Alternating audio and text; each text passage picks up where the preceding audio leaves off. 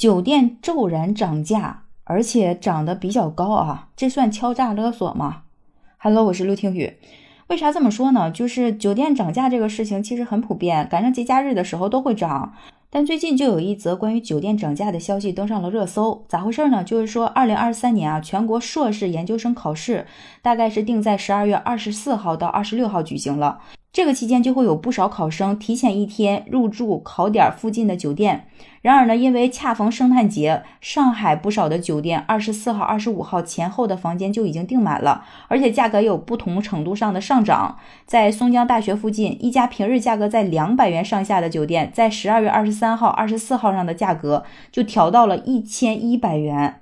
大家可能就觉得这个价格上涨的有点离谱了，所以很多人就在讨论酒店如此涨价是否合理呢？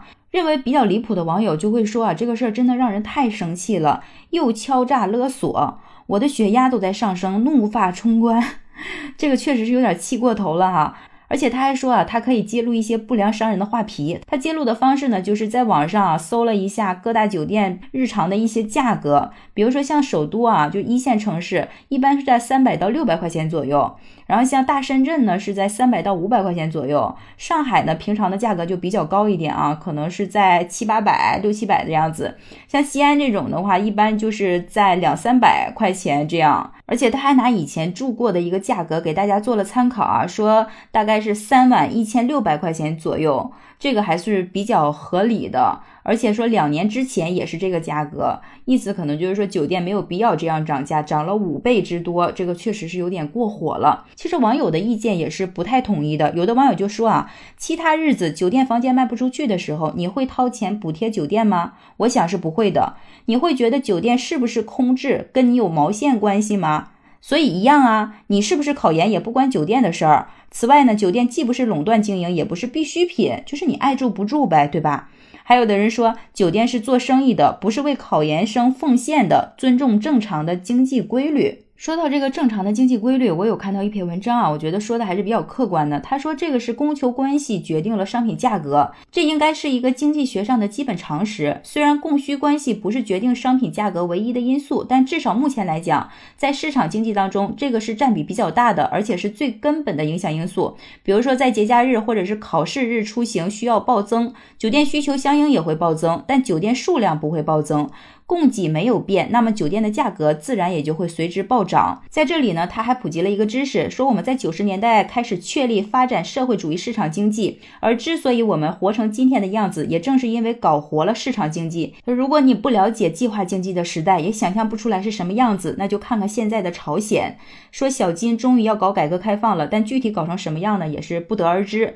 所以就说经济基础决定上层建筑，我们既然决定了要搞市场经济，那么作为上层建筑的法法律就一定要符合市场经济的法律。所以呢，在这里头就讲到说，关于商品定价的价格法，它的主旨呢就是给予经营者自主定价权。而这里说经营者定价的基本依据就是生产经营成本和市场供求状况。当然，这里说到市场经济千好万好，但是也有一定的缺点，比如说物价暴涨暴跌，也就是说我们今天聊的这种情况。所以每个政府都不可能绝对的放任市场经济，多少会进行公权力干预。在我国社会主义市场经济体系下也是如此，有一部分商品是不能依照市场定价的。那到底是哪些商品呢？这里有规定说，第一是国民经济发展和人民生活关系重大的极少数商品价格不能自主定价；第二是资源稀缺的少数商品价格；第三，自然垄断经营的商品价格；第四。重要的公用事业价格，第五，重要的公益性服务价格。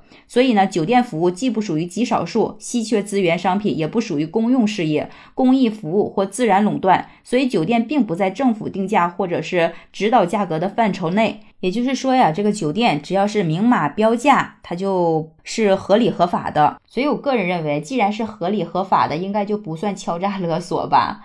毕竟敲诈勒索是违法的嘛。而且实话实说啊，这个买卖关系本来就是一个愿打一个愿挨。既然有人能住进去这个涨价的酒店，说明是在他的承受范围之内的，他也是认可的。再说回来，这个酒店他也不傻，就算是涨价的话，基本上也会控制在普通人能够接受的范围之内。比如说两百块钱的酒店，它要涨到两万，这个就有点过火了。即便是再火爆的话，环境再好，可能也不会有人买。而且据说啊，就目前这个酒店的行情是在节假日期间的时候，可能会涨到十倍。即便是这种情况的话，依然是一房难求。当然，我本人作为一个消费者，也是不希望它涨十倍的。我当然希望这个酒店的价格越经济越实惠越好。但人酒店合理合法经营，咱也没办法管。况且我们选择住这种高价酒店，可能也只是偶尔，一年也住不了几回。毕竟和吃饭不一样。所以我觉得这个事情就是自我考量、自我安慰吧。你怎么看呢？好了，今儿就聊到这儿。喜欢我的节目就订阅、录听，期待你的点赞、转发和好评。我是陆听雨，拜拜。